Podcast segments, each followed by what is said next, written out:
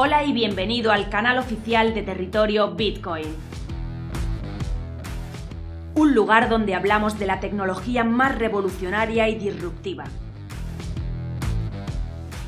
En este programa encontrarás el contenido más relevante del ecosistema del emprendimiento tecnológico en España y Latinoamérica.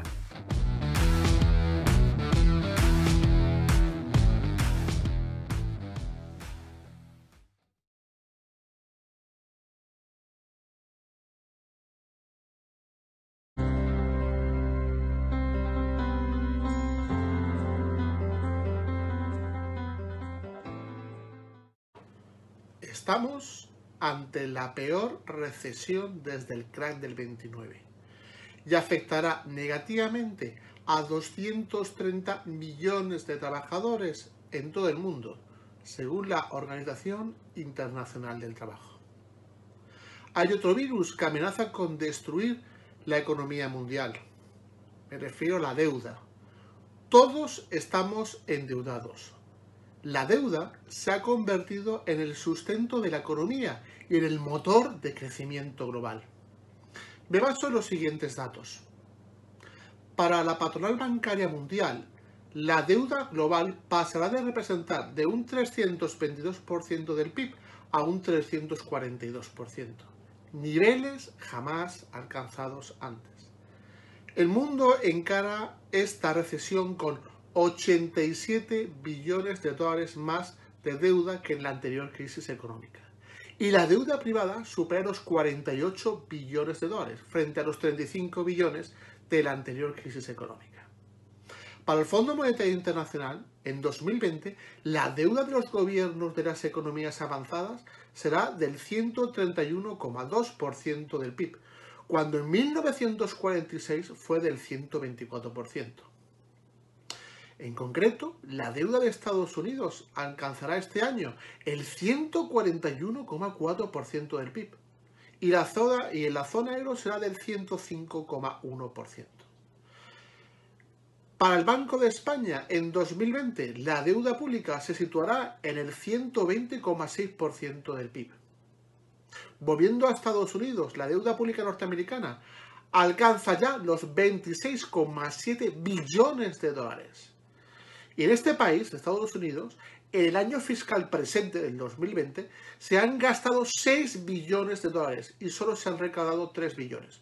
Luego, un 100% más. Según la gestora Janus Anderson, a nivel mundial, en 2020 el endeudamiento neto corporativo aumentará en un billón más respecto al año anterior, el 2019.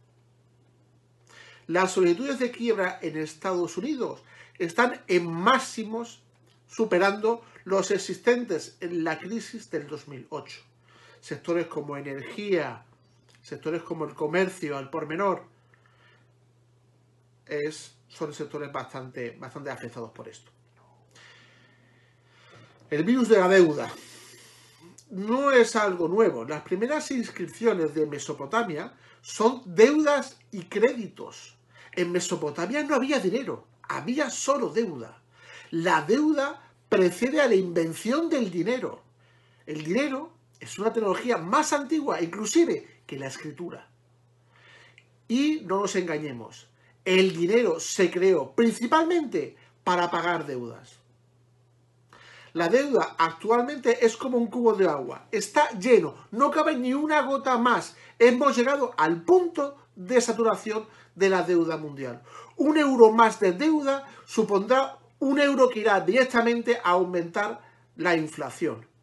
Y ese aumento de inflación, ¿qué repercusión tendrá? Pues mayores precios de los productos en el supermercado. ¿Y eso qué llevará consigo? Una mayor tensión social que la que tenemos actualmente.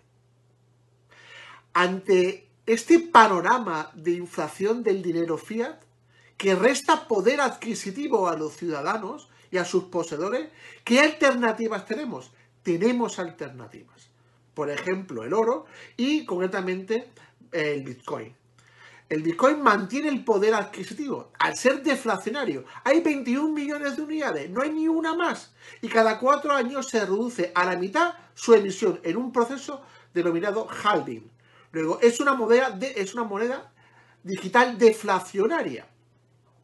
Bitcoin es el concepto de descentralización aplicada a la comunicación humana del valor.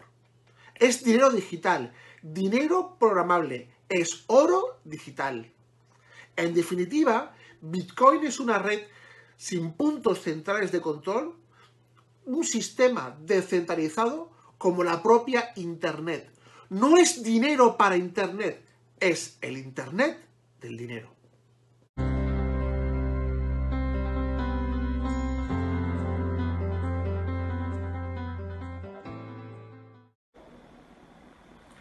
Hoy, para un minuto, vamos a hablar de los neofondos de pensiones.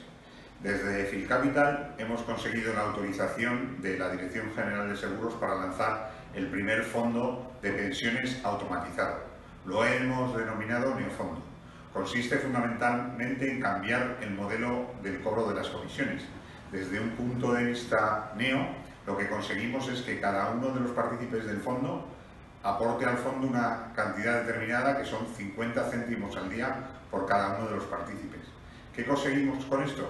Pues primero, mutualizar la inversión, segundo, automatizar el modelo. Nuestro robot es el que asesora al fondo y le dice qué activos tiene que comprar y dónde tiene que invertir y además eh, dar un sistema absolutamente automático. Queremos que el objetivo es cambiar el mundo de los fondos de pensiones y en ello estamos.